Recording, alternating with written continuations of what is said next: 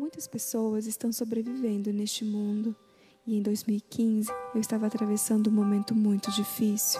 Numa crise familiar e comigo mesma, eu não sabia como prosseguir. Embora seja uma palavra pesada, eu me sentia num verdadeiro inferno. Eu carregava um pesado fardo de ressentimentos, um grande vazio na alma e muita solidão. Eu não enxergava mais uma razão para viver e por duas vezes eu quase tirei a minha própria vida. Minha família reagiu e começou a se aproximar. E um dia, meu filho sugeriu de me levar em um lugar. Num domingo à noite, em uma reunião, eu senti algo que não consigo descrever. Um amor tão profundo, uma presença grandiosa. Eu percebi que tudo que se falava sobre Jesus Cristo era pouco diante do que estava experimentando. Fui recebida com muito amor neste lugar.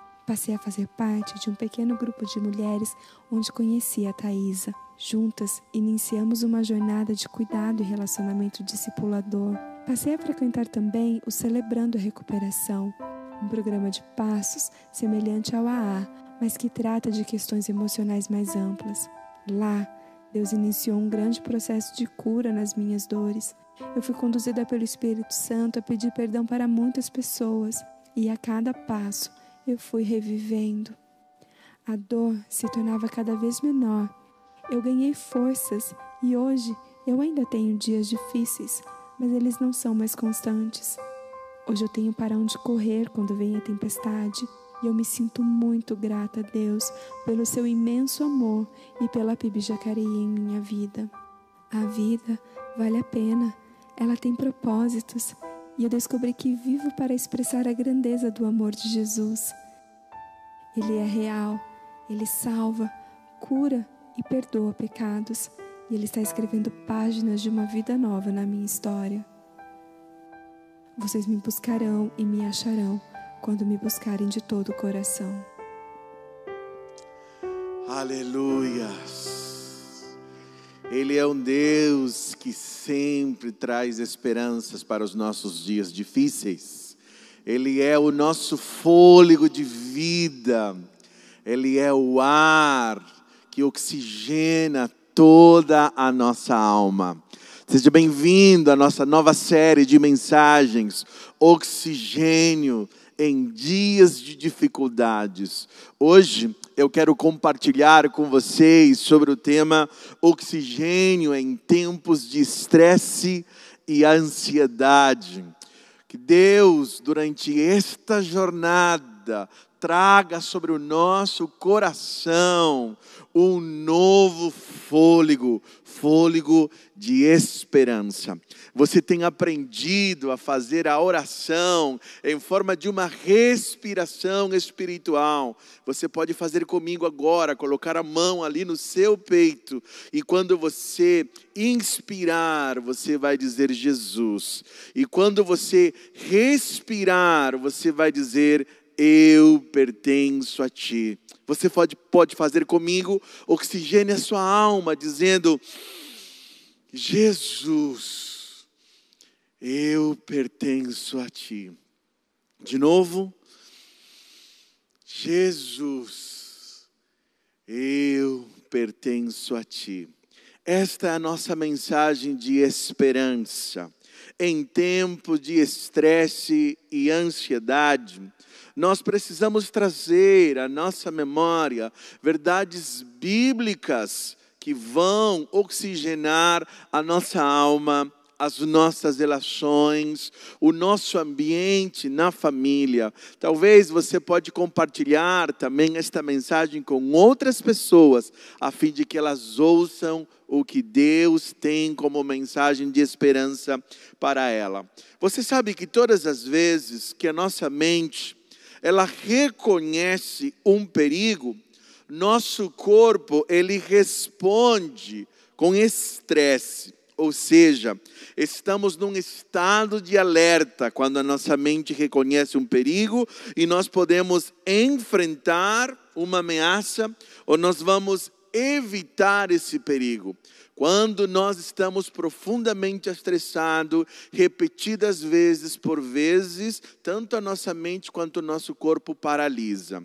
O estresse é uma, é uma resposta natural àquilo que nós precisamos enfrentar como perigo. Você pode dizer assim: o que será que é estresse então? A resposta é essa: é a nossa resposta comportamental e fisiológica a um estressor, que pode ser um trauma, uma tragédia, uma perda, alterações significativas da vida, transtornos cotidianos como as pressões do dia a dia, as frustrações e os conflitos de relacionamento. Lendo esta definição, você pode dizer talvez ali: olha, eu estou vivendo um estresse. Eu acredito que não apenas você, mas o Brasil e o mundo, por causa das diversas pressões que estas circunstâncias que nós estamos vivendo de confinamento, de, uma, de um isolamento social tem nos colocado. É inevitável você perceber que existe sim o perigo, porque o perigo real, não apenas do coronavírus, mas das implicações que vêm por conta de tudo que nós estamos vivendo. E ali cabe uma palavra de Deus para trazer renovo, um oxigênio à sua alma. Agora, o que é ansiedade? O que, que diferencia a ansiedade do estresse? A ansiedade é uma tentativa de controlar a vida, ou seja, é uma a ansiedade é uma tentativa de controlar a dor, as circunstâncias difíceis, as pessoas e a nossa própria imagem. A ansiedade é uma ilusão de que a nossa vida está sobre o nosso controle e sobre o nosso poder. Se tem uma verdade espiritual, existencial, que as circunstâncias que nós estamos vivendo têm nos ensinado, é que o ser humano, ele não consegue controlar as circunstâncias. Que nós não conseguimos controlar pessoas. Talvez você tenha ficado decepcionado porque as pessoas não estão respeitando a quarentena. Talvez você tenha ficado estressado e ansioso porque as coisas estão aumentando, as dificuldades estão batendo a porta.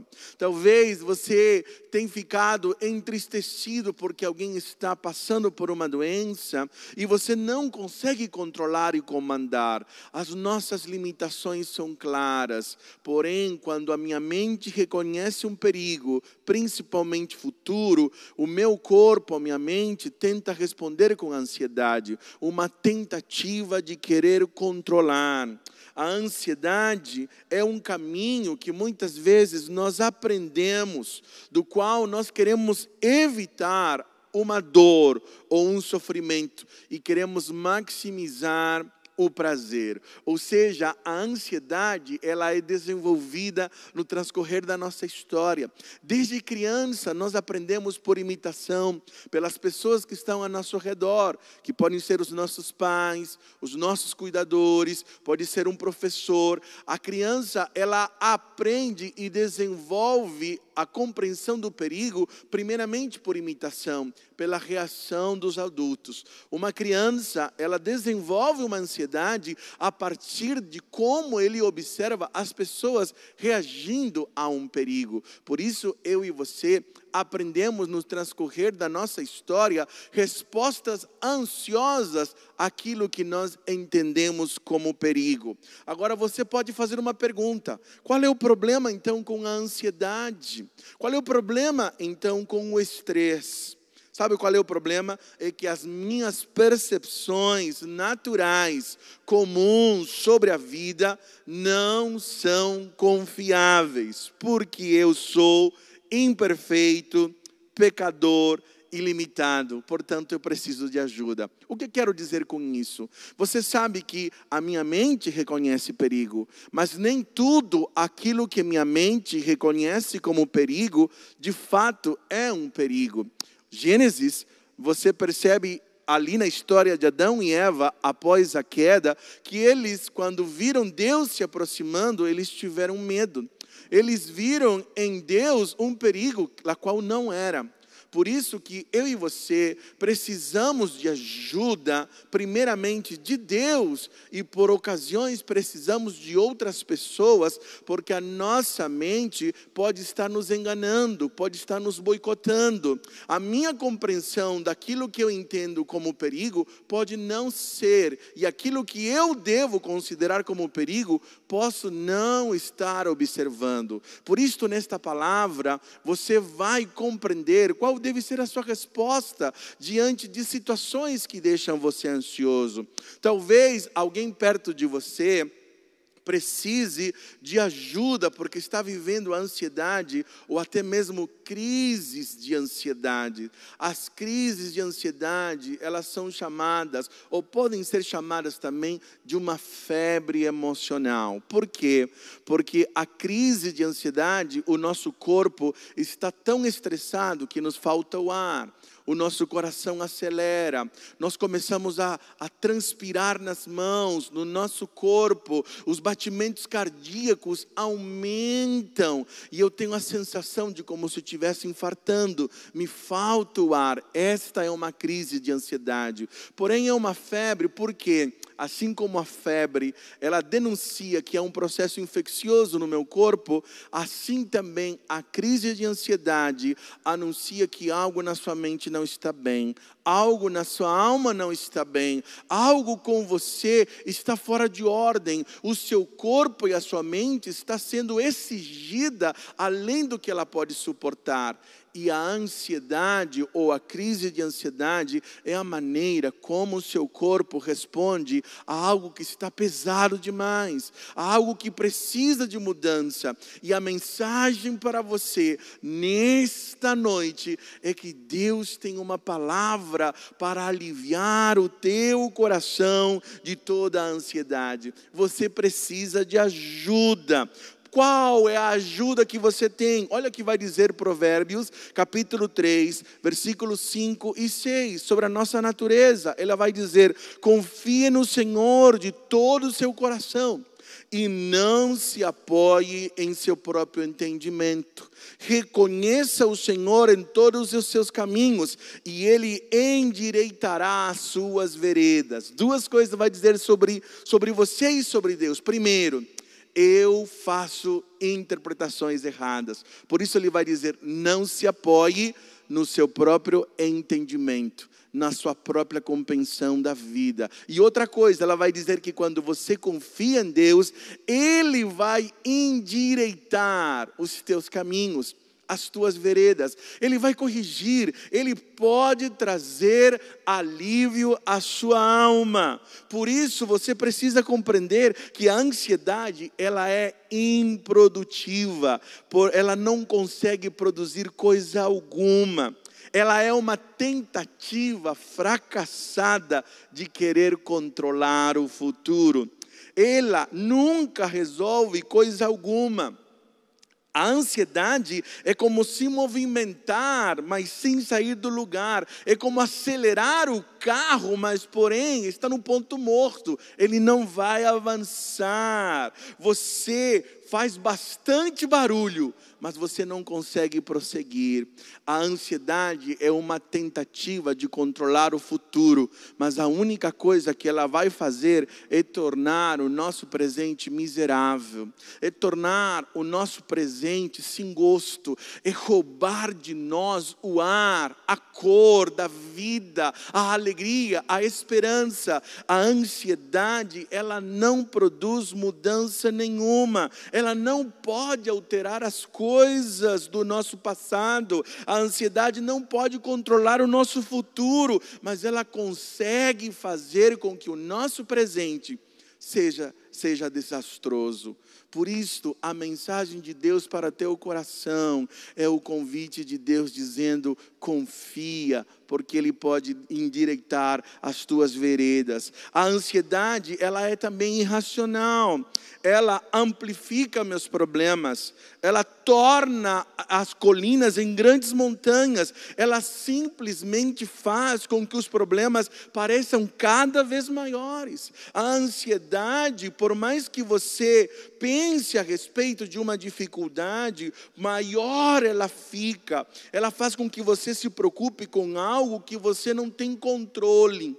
Você se percebe ansioso quando você traz assuntos na mesa da sua casa que não podem ser resolvidos naquele dia. A ansiedade nada mais é do que trazer à tona conversas da qual eu não consigo resolver, não vale a pena. Não é necessário. Você pode estar vivendo em ansiedade quando você está tentando controlar questões que nunca vieram. O futuro, o futuro precisa ficar lá no futuro. A Bíblia diz que eu preciso lidar com o meu presente. A ansiedade, ela é prejudicial. Ela prejudica o nosso organismo, porque o nosso corpo não foi criado para ficar ansioso. Por isso que estresse e ansiedade andam juntos. No estresse, eu reconheço o perigo. A ansiedade, eu quero controlar o perigo de amanhã, tentando evitá-lo. A Bíblia vai dizer que eu não vou conseguir fazer isso. Ela vai prejudicar a minha energia, ela vai tirar o meu sono. O estresse vai fazer com que eu fique em estado de alerta ao ponto de eu não conseguir ter, relaxar e liberar os hormônios que o meu corpo precisa para poder dormir, como por exemplo a melatonina. Por quê? Porque meu corpo está preparado para lutar. Na hora que eu vou dormir, a minha mente está dizendo para meu corpo: lute, e eu não consigo relaxar. É isso que o estresse e a ansiedade faz ela prejudica a sua alma, ela cria úlceras, ela, desen... ela, ela abaixa a sua imunidade por causa do estresse. Por isso que você escolher por um caminho de confiança e invocando Deus sobre a tua vida, você é afetado na sua mente por causa daquilo que Deus tem para você, para mudar os seus pensamentos. A ansiedade começa nas circunstâncias também, mas ela é controlada na nossa mente. Primeiro, o que Deus quer transformar são os meus pensamentos. Que tipo de pensamentos você pode me perguntar? O que eu devo fazer então para encontrar oxigênio quando eu estou ansioso? Quando eu estou estressado, qual é o caminho? Porque eu estou tentando, eu estou dizendo para mim, não fique ansioso, mas eu não consigo. Parece que é mais forte do que eu, parece que ela toma conta na minha alma. Qual é o caminho que eu devo percorrer? De que maneira eu posso lidar com essa ansiedade? Como posso ajudar alguém? A primeira verdade que você tem que lembrar é que você precisa entregar-se aos cuidados do Supremo Pastor, que é Deus, o Supremo Pastor, que é Jesus. Uma das passagens bíblicas mais que nós mais conhecemos nos aponta caminho para lidar com todas as angústias do nosso tempo inclusive o estresse e a ansiedade. O Salmo 23, versículo 1 diz: O Senhor é o meu pastor e de nada terei falta, ou nada me faltará. Na verdade, no hebraico diz assim: O Senhor é o meu pastor e não me faltará. Quem não me faltará?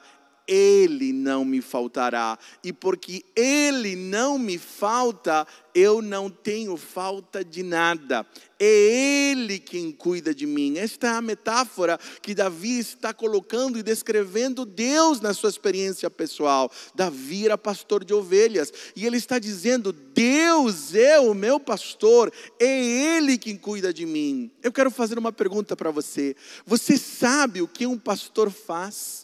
Talvez por causa do nosso contexto, estar tão distante do, do contexto de um pastor da, da agropecuária, da época do salmista, nós não conseguimos entender o que, que um pastor faz. Mas eu quero dizer para você: um pastor, ele supre a necessidade de uma ovelha, ou seja, ele providencia alimento, abrigo, ele supre as necessidades básicas de uma ovelha. Este é o compromisso de um bom pastor. O pastor também ele protege, ele defende contra todos os inimigos e perigos. O pastor, ele está guardando você. O pastor também ele guia, ele mostra o caminho quando a ovelha está confusa, sem saber para onde ir, ele vai conduzindo. Uma ovelha, ela não enxerga muito longe, ela consegue enxergar apenas um metro. Por isso que elas andam em bando, por isso que elas andam em grupo e elas apenas ouvem. O pastor está à frente falando e as ovelhas estão sendo conduzidas. O pastor guia uma ovelha. O pastor também corrige qualquer dificuldade ou problema que aparece, ele corrige, porque quem ama corrige. O pastor faz todas estas coisas. Por isso que Isaías 40, 11 vai dizer assim: Como um pastor cuida do seu rebanho, assim o Senhor cuidará do seu povo. É Deus quem está dizendo isso. Além disso, Filipenses capítulo 4, versículo 19, olha que coisa linda vai dizer: O meu Deus suprirá todas as necessidades de vocês, de acordo com as suas gloriosas riquezas em Cristo Jesus. Você pode repetir comigo: O meu Deus suprirá todas as nossas necessidades. Preste atenção no que a palavra de Deus está dizendo. Deus não está dizendo que Ele vai suprir todos os nossos desejos. Ele não está dizendo que Ele vai suprir todos os nossos caprichos. Ele não está dizendo que Ele vai suprir todas as minhas vontades. Por vezes nós nos chateamos com os nossos pais porque eles não querem suprir todos os nossos caprichos. Muitas vezes nós quebramos o nosso relacionamento com este pastor que supre todas as nossas necessidades, porque nós confundimos desejos com necessidades. O compromisso de Deus como pastor comigo e com você, com toda pessoa que ele chama de ovelha, é que ele vai suprir todas as nossas necessidades. Eu quero fazer uma pergunta para você. Você tem orado para que Deus supra todas as suas necessidades? Ou você tem se frustrado com Deus porque você quer que Ele supra todos os seus desejos? O compromisso de Deus comigo, com você, com todas as pessoas que se deixam conduzir com Ele, por Ele, é que Ele vai suprir todas as nossas necessidades. Agora, a pergunta que você pode fazer: quais são os passos práticos para eu vencer a ansiedade? Há um texto maravilhoso em 1 Pedro, capítulo 5, do versículo 6 a 11. A carta de 1 de primeira Pedro é um livro fantástico, porque ela foi descrita num, num período de perseguição, num momento de sofrimento. O apóstolo Paulo está escrevendo aos seus leitores por causa que eles estão vivendo aflições, talvez como a que eu e você estamos passando. E esta palavra veio exatamente no momento para lidar com as dificuldades. Eu sei que eu e você estamos enfrentando perigos que são reais, porque nós não podemos controlar. E a primeira resposta pode ser a ansiedade, mas a palavra e você, por causa daquilo que a fé faz, ela pode proteger a sua mente e mudar o seu corpo e as suas relações também. Existem vários princípios que a Bíblia nos apresenta a respeito de como lidar praticamente com a ansiedade. Vou ler o texto com você, você pode acompanhar também ali na nossa tela. Portanto, humilhem-se debaixo da poderosa mão de Deus, para que Ele os exalte no tempo devido. Lancem sobre Ele toda a sua ansiedade, porque Ele tem cuidado de vocês. Sejam sóbrios e vigiem. O diabo, o inimigo de vocês, anda ao redor como leão, rugindo e procurando quem possam devorar. Resistam-lhe, permanecendo firmes na fé, sabendo que os irmãos que vocês têm em todo o mundo estão passando pelos mesmos sofrimentos o Deus de toda graça, que os chamou para a sua glória eterna em Cristo Jesus, depois de terem sofrido durante um pouco de tempo, os restaurará, os confirmará, lhes dará forças e os porá sobre firmes alicerces. A Ele seja o poder para todo sempre. Amém. Eu quero compartilhar seis passos práticos como antídotos de Deus para enfrentar a ansiedade. A primeira coisa que o texto vai nos mostrar no versículo 6 é que você precisa se entregar para ser ovelha de Jesus. Porque a Bíblia vai dizer no Salmo 23: O Senhor é o meu pastor. Mas eu quero te dizer que a Bíblia vai dizer para nós que Ele é pastor de ovelhas. Tem muitas pessoas, e João capítulo 10 vai dizer isso, que nem todas as pessoas são ovelhas, porque elas não se entregaram ao controle, ao comando deste Deus como seu pastor. Por isso que o versículo 6 vai dizer: portanto, humilhem-se debaixo da poderosa mão de Deus, para que Ele os exalte no tempo devido. Aqui este versículo vai dizer, a parte humana, humilha-se. Onde? Diante de quem? Diante da mão poderosa de Deus. As coisas não vão acontecer de um dia para o outro. A Bíblia vai dizer que existe o tempo devido da exaltação.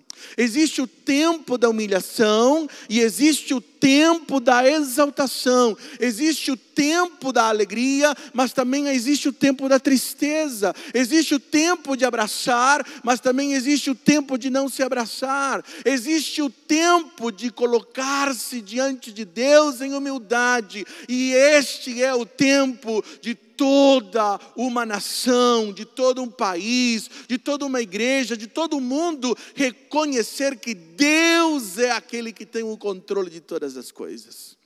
E a nossa resposta é humilhar-nos diante de Deus. Deus está chamando pessoas a um relacionamento de amor com Ele. Porém, nós não queremos abrir mão do controle. Nós não queremos render-nos diante de Deus. Por isso que o versículo vai dizer: humilhem-se diante de Deus. O que, que significa humilhar-se diante de Deus? É que você precisa reconhecer que Ele é poderoso. A Bíblia vai dizer: diante da mão poderosa de Deus. Preste atenção no que você está lendo. Diante da mão poderosa poderosa de Deus, para que ao seu tempo, ao tempo dele, não, não é você e eu que escolhemos qual é o tempo da exaltação, é Deus quem sabe. Porém, eu e você podemos escolher o tempo da humilhação. A Bíblia vai dizer que é agora. Humilhe-se diante da poderosa mão de Deus. Em segundo lugar, olha só o que vai dizer João capítulo 10, versículo 27. As minhas ovelhas ouvem a minha voz. Eu as conheço, conheço e elas me seguem. As minhas ovelhas ouvem a minha voz. Eu as conheço e elas me seguem. Esta é uma verdade que coloca uma linha de divisão de quem é ovelha e quem não é. Aqui é duro eu dizer isso para você, mas se eu não aponto para você de que existem pessoas que não são ovelhas, eu vou estar contrariando a palavra de Deus, e eu preciso ser honesto com as Escrituras, dizendo que Deus é pastor de ovelhas, e as ovelhas de Deus, deste pastor, têm características, elas ouvem a sua voz, e não apenas ouvem, elas o seguem. Talvez você está vivendo em estresse, em ansiedade, em precisando de direção, porque ainda você não se rendeu, não se humilhou, dizendo: Deus, eu não quero mais controlar a minha vida. Eu não quero controlar mais as circunstâncias. Eu não quero controlar mais a minha imagem, a minha reputação, o que os outros vão pensar de mim. Eu não consigo mudar um filho, uma esposa. Eu abro mão, mas não de desistência. Eu abro mão sobre os teus controles. Eu entrego o controle da minha vida, da minha família, da minha casa a ti. Eu me humilho, eu quero ouvir a tua voz e eu quero te seguir. Quando você ouve e segue a voz de Deus, a Bíblia diz que esta é a marca de uma ovelha. Eu quero te perguntar: você é ovelha deste pastor? Porque você precisa seguir os passos deste pastor.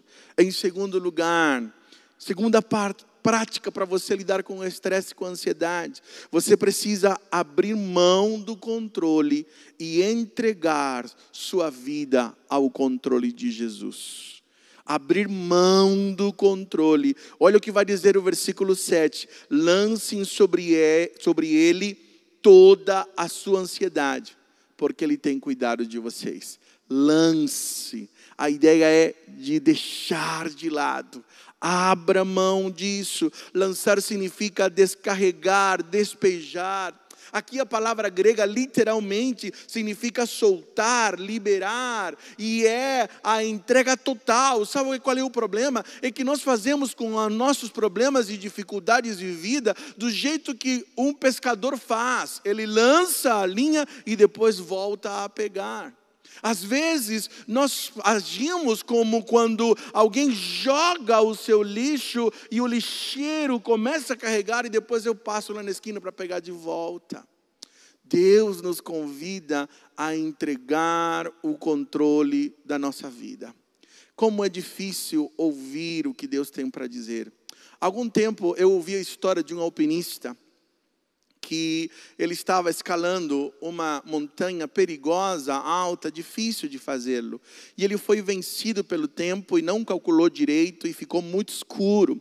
Estava muito frio e durante a madrugada, o escuro, este alpinista caiu e ele ficou preso pelo cinto de segurança. A noite toda ele clamava e pedia a Deus pelo seu socorro orava e dizendo que ele não queria morrer e pediu para que Deus o liberasse e libertasse daquela situação. Naquele momento, uma voz falava com ele dizendo: corta a corda, corta a corda. E ele, com medo, não conseguia confiar e crer que Deus estava falando com ele. Lamentavelmente, aquele alpinista, no dia seguinte, ele foi encontrado a meio metro do chão congelado, ele poderia ter sobrevivido se ele tivesse cortado a corda.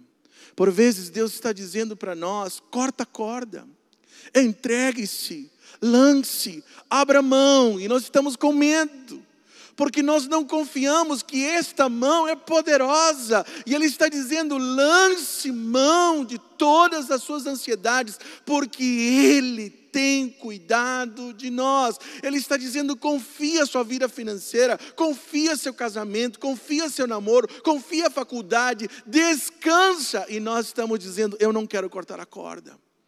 E por vezes nós perdemos e ficamos congelados, sem avançar, sem vida, sem oxigênio, sem esperança. E Deus está nos convidando a você entregar o controle da sua vida. Em terceiro lugar, você precisa assumir a responsabilidade de orar e não se descuidar dos perigos. Talvez você possa estar dizendo: será que não tem nenhuma responsabilidade humana? Tudo é com Deus. Deus não pode ser encarado como uma muleta. Não é que não há responsabilidade nenhuma em, em nossa mente, em nossa vida, nas nossas relações ao lidar com a ansiedade. Claro que existe sempre. Olha o que vai dizer a palavra de Deus em 1 Pedro capítulo 5, versículo 8. Sejam sóbrios e vigiem.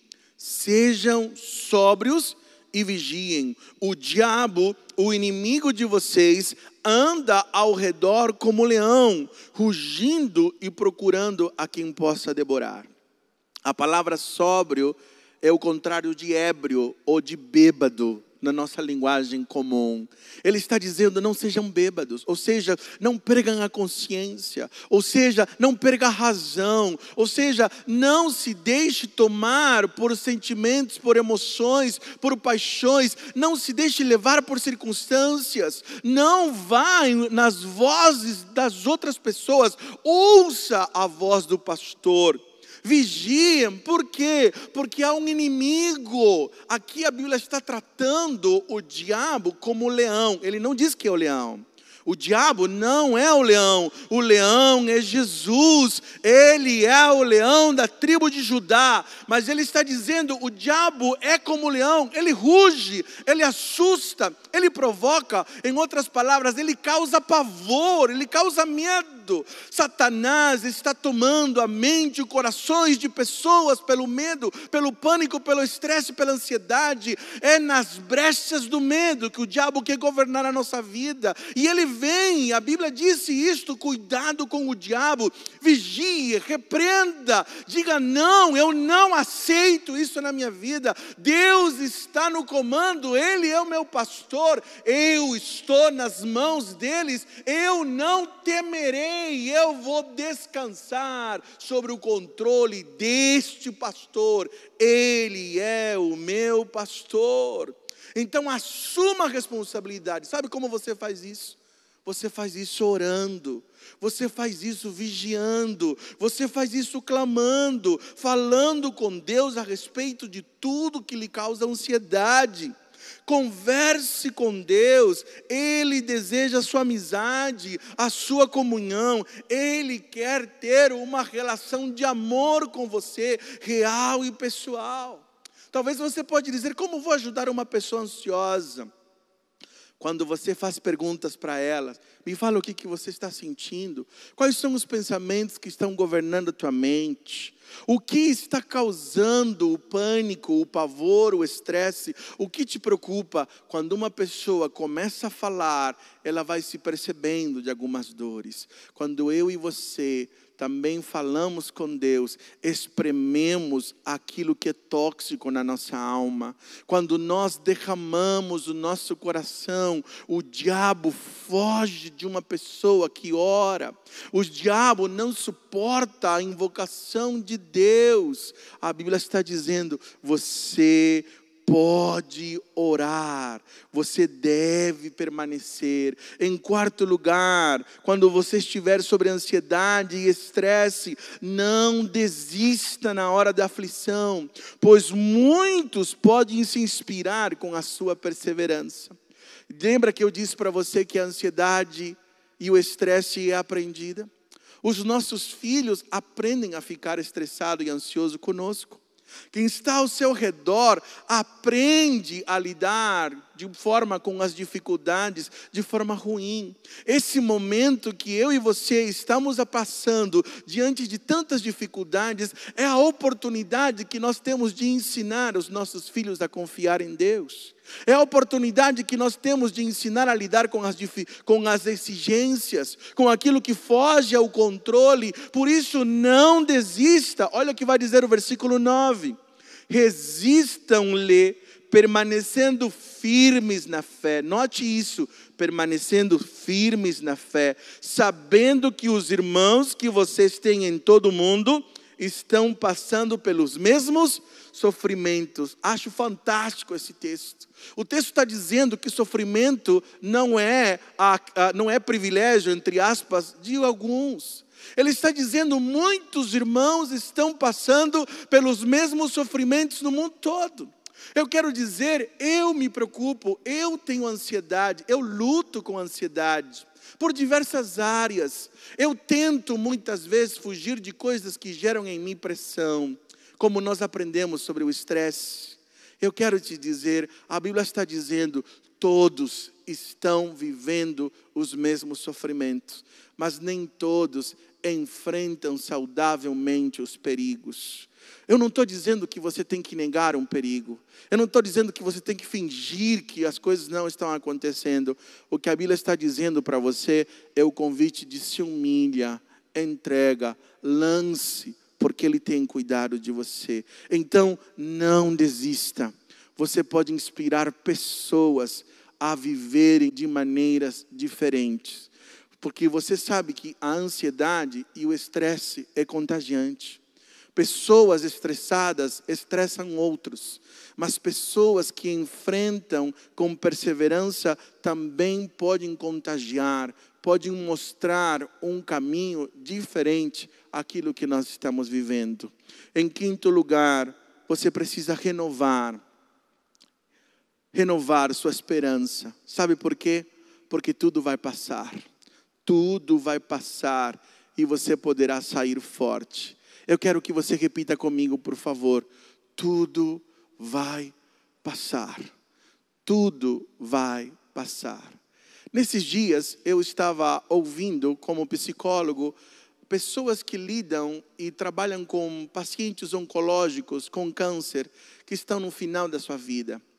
Pessoas que, diante da medicina, elas são mandadas para casa para morrerem, porque a medicina chegou a seu limite, porque as pessoas não conseguem controlar a vida. Estes cuidados, na psicologia, é chamado de cuidados paliativos.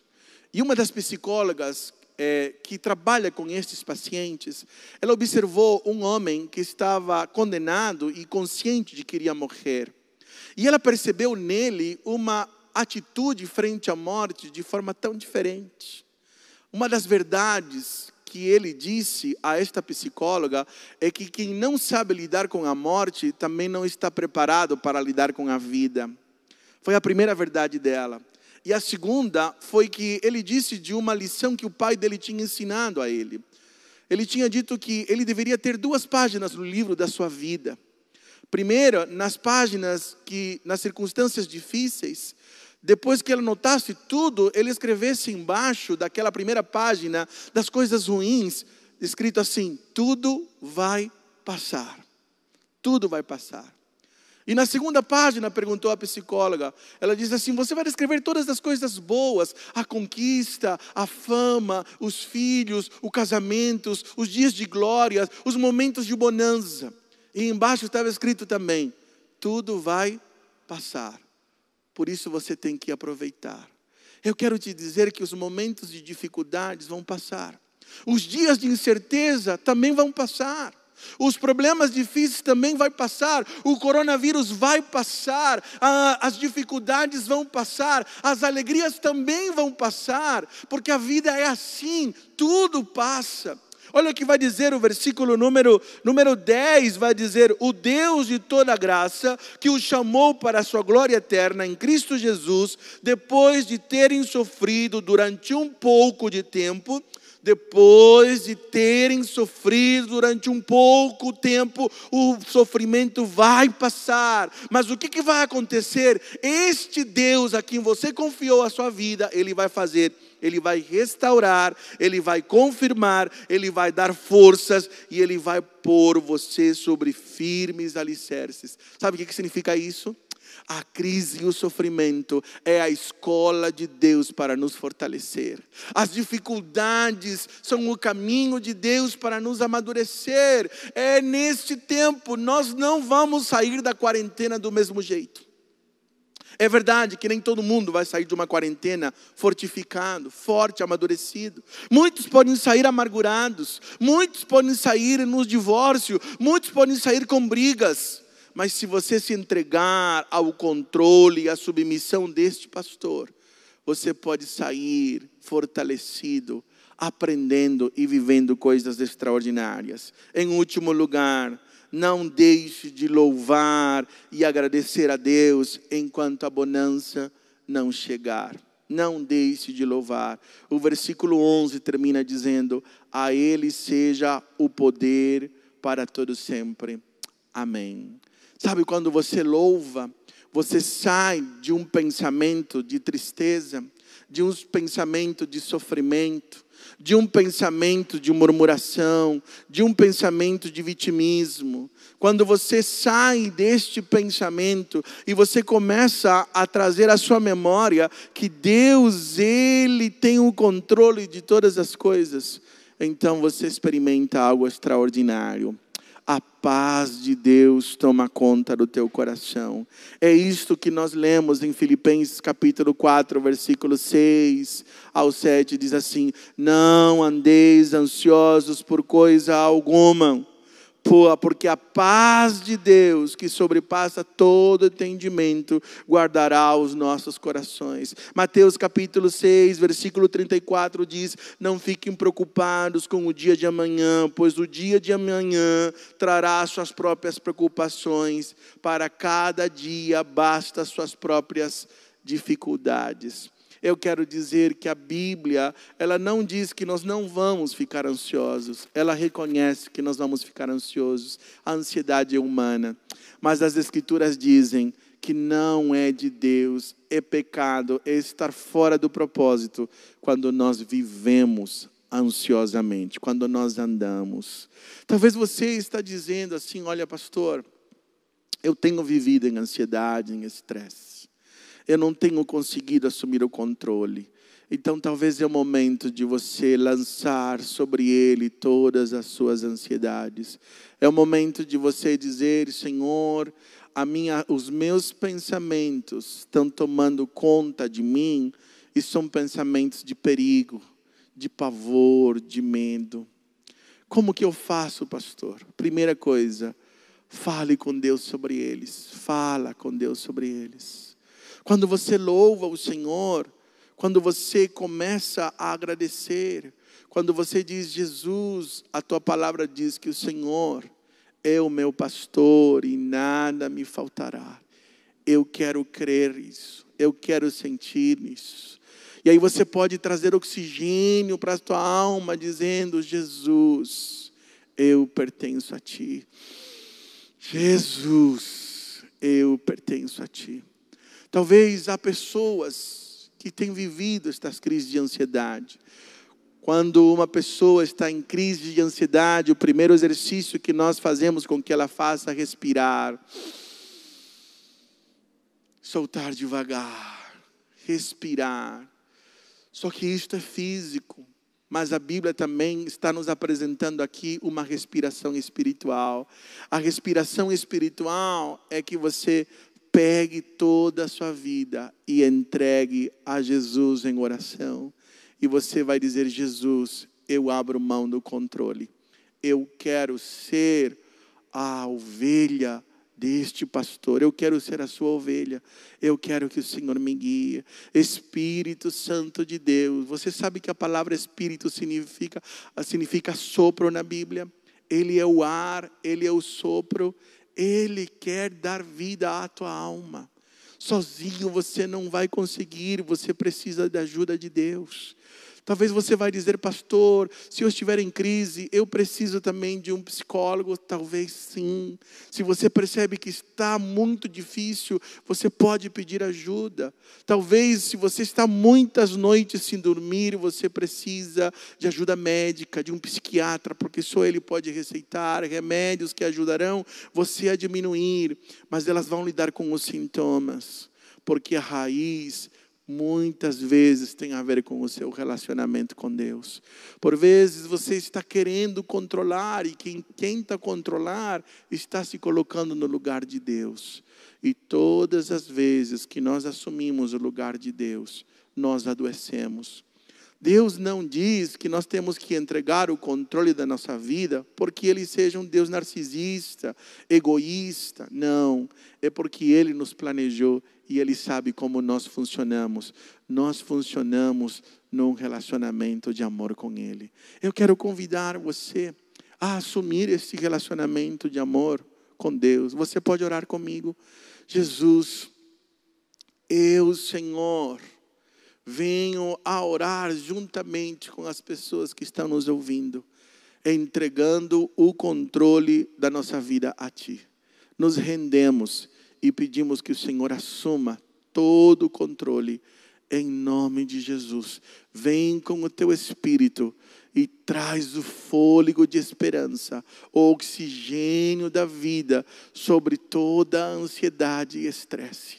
Renova, Senhor, trazendo cura sobre a nossa alma. É assim que eu oro no nome de Jesus. Amém e amém.